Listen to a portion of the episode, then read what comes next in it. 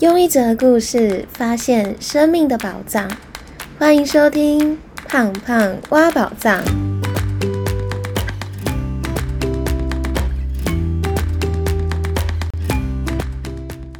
Hello，我是胖胖，第二季来了，新的一年，新的开始，先祝福大家新的一年都有更好的奔赴。那上一季其实分享很多的内容，都是环绕在正向激励。希望可以透过不同的生命故事的分享，让大家可以学习把目光转回来自己的身上，然后姑且相信，透过行动去试着做做看。那这一季的主题，我会分享比较多的内容，是放在自我觉察还有自我疗愈。我会开始分享，在二十二岁毕业到现在，我怎么透过一步一步的自我觉察到内在的恐惧和不平衡。怎么学习去贴近自己，还有疗愈自己，以及最后贴近家人、改善家庭关系的方法？欢迎大家先帮我按下订阅，才不会错过最新的内容哦。那我们就进入今天的主题喽。不晓得大家在不同的关系里面是不是都是平衡的呢？很多的听众听了我的分享之后，会很好奇为什么会踏上自我疗愈的旅程。其实原因就是因为失恋。如果大家有谈过恋爱的话，应该就会发现，在感情里面的关系，其实很多时候是我们和原生家庭关系的一种投射，可能是一样的状态或问题，或者是因为小时候我们在家里面已经经历了太多的负向经验，目睹过太多不好的经历，所以就告诉自己。未来我找对象的时候，一定不要找怎样的。但其实，当我们的念头是不平衡的时候，我们选择的关系，就算是朝着原生家庭的另一种结果或是状态去寻找对象，但因为内在的不平衡，还是会让我们在情感还有关系里面跌跌撞撞。所以我今天想和大家分享，为什么我会踏上自我疗愈旅程。还有我从原生家庭当中觉察到的三个重要的发现，最后我会分享怎么从原生家庭当中找到内在问题的三个重要的自我提问。那一开始想要和大家分享，让我踏上自我疗愈旅程那个重要的故事，其实是因为大学有一天，我大学男朋友他早上的时候就来我家，然后在我去上课的时候。那我就见到他的第一面的时候，我就很不经意的问他说：“哎，我今天可爱吗？”然后那个时候可能他还没有睡饱，或者是有起床气吧，他就和我说：“可爱啊。”然后我就因为他的态度很不耐烦，所以我就问了他一次：“哈，不可爱哦，我今天可爱吗？刚刚不是说过了吗？就可爱啊。”然后我就因为他的态度就是还是很不耐烦，所以我就一直反复他。一直反复的问了他一样的问题，而且还甚至觉得他是不是不喜欢我了。然后我们就因为这件事情，就整天就搞得很不开心，然后就开始吵架。一直到晚上，我们在图书馆念完书之后，他要载我回家。然后我们在图书馆的停车场，我又问了他一模一样的问题。结果呢，我那时候的男友他竟然就坐在机车上面崩溃大哭，他就说。我今天已经回答过你很多次，很多次，我没有不喜欢你，我没有觉得你不可爱，我还是很爱你。为什么你就是不愿意相信我呢？在那个他崩溃大哭、敲着机车这样说的时候，我整个吓到了。吓到的原因是因为我从那一刻才知道，原来我是一个多么多么没有安全感的人，而且我的安全感不只会影响到自己。还会影响到另外一半，而我知道，当我陷入那个很没安全感的状态的时候，我其实是不知道怎么去安抚自己的没安全感，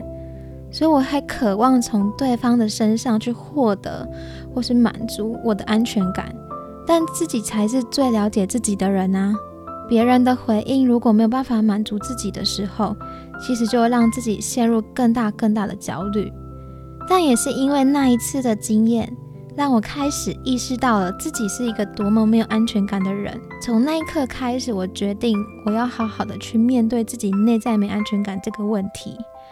后来在毕业之后呢，刚好也经历了这一段感情的分手，所以我决定要给自己两年的时间不谈恋爱，好好去面对自己内在的没安全感。后来呢，我刚好来到台北工作，也很幸运的遇到我的身心灵的智商老师。那时候我老师就告诉我说，只要十二个礼拜就可以协助我去面对所有的问题，因为当我很想要去面对自己的时候。在这个十二个礼拜里面，整个宇宙都会一起来协助我，会出现很多的人，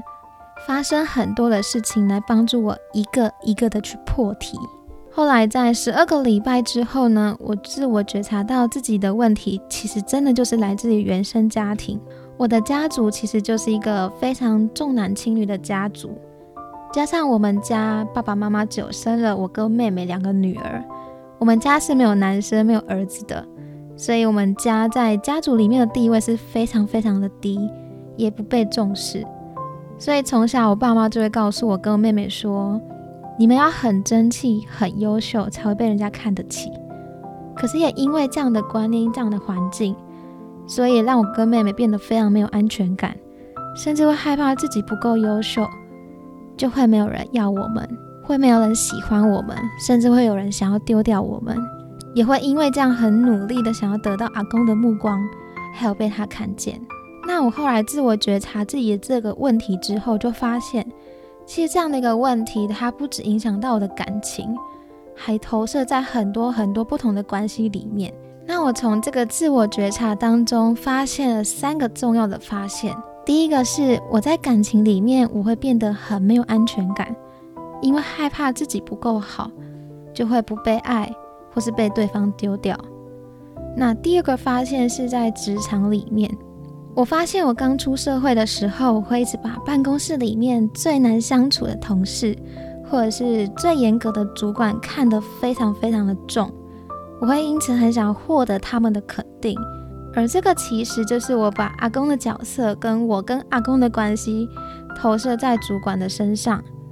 我记得之前在第一份工作的时候，我有一个觉得相处起来很不容易的同事。只要他每次主动和我轻松的聊天，或是主动的和我讲话的时候，我那时候都会在那个瞬间打从心底的眼眶泛泪。后来之后去回想，才发现那个眼泪其实就是内在的小孩很渴望被看见。那他终于被看见的那一种感动。但这种其实也是我跟阿公关系的一种投射，而不是内在小孩真正的得到的安抚或是抚慰。那第三个发现是人际关系里面，我发现我在一个团体里面，我会觉得我要成为很厉害的人才会有人愿意跟我当朋友，或者是会出现一些特别喜欢挑我毛病的朋友，或是我会很想要得到不是很喜欢我的朋友的目光，或是很想要被他喜欢。但其实他喜不喜欢我，跟我其实一点都没有关系，但我就会很想获得他的肯定。那其实这也是一种跟阿公关系的投射，想要得到最难得到的那个人的目光。所以在自我觉察之后，我发现，在不同的关系里面，可能想要呈现出来的课题和要解决的状况是不一样的。但回到它背后根本那个问题，都是来自同一个原因。也就是我在原生家庭里面没有被满足的那一份爱，所以变成我在每一段关系里面的不平衡。但我觉得觉察很重要的地方是，当我开始觉察到这些问题之后，我觉得我好像从原本很混乱的一团毛线，慢慢的从当中找到一个线头，我可以开始把一条一条的线清楚的拉出来，把自己从心里面打结的心结当中。慢慢的一条一条的梳理清楚，梳理干净，一条一条的去解决。也从这个过程当中，我更相信我必须要好好懂得接纳原生家庭的不完美，才能够接纳自己的不完美。我知道学会和原生家庭关系共处，才能够创造全新的自己，有机会让自己的生命开始转动。那听到这里，如果您有发现自己在不同的关系里面，总是因为同个问题卡关，不管是在职场和同事、主管的关系，或是在团体里面和朋友的关系，或是不同段的感情都经历一样的问题分手，那您可以运用下列三个重要自我提问去自我觉察，最后把它记录下来。那第一个问题是去回想一下在职场、感情或者是人际关系里面的感觉、想法和原生家庭之间的连接是什么。那第二个是自己或伴侣、好朋友跟父母相似的特质。或是一直以来很不和、很害怕那个朋友和主管，他们和家里面谁的样子是最相像的？那第三个自我提问是自己和这个人相处的时候的互动模式，和家里面那个人互动模式相像的地方是什么？透过这三个自我提问去觉察不同关系和原生家庭之间的连结。让自己可以从中找到一些线索，还有根本的问题。广告一下，胖胖挖宝藏有 IG 哦，喜欢看文字版本的朋友，可以从资讯栏当中找到胖胖挖宝藏的 IG。如果您有想听的主题，我在 IG 的精选线动有设定一个许愿池，随时您都可以到 IG 留言告诉我您想听的主题。欢迎大家追踪、留言和分享，让更多人可以听见这个节目。好啦，那今天的分享就到这里。但方法是宝藏，实践才是打开它的钥匙。自我觉察的回顾重点，不是为了再次挖开自己的创伤，也不是为了回到过去去挽救关系，而是从原生家庭和过去的关系当中。找到让自己变得更好的线索，最后帮大家做重点整理。那我今天分享了为什么我会踏上自我疗愈的旅程。那自我疗愈的第一步呢，是从自我觉察开始，在不同关系里面的不稳定和不平衡，可以透过觉察这些关系和自己原生家庭的关系当中去找到问题的线索。当我们觉察到问题之后，就有机会从根本的问题去转动。第二个重点是，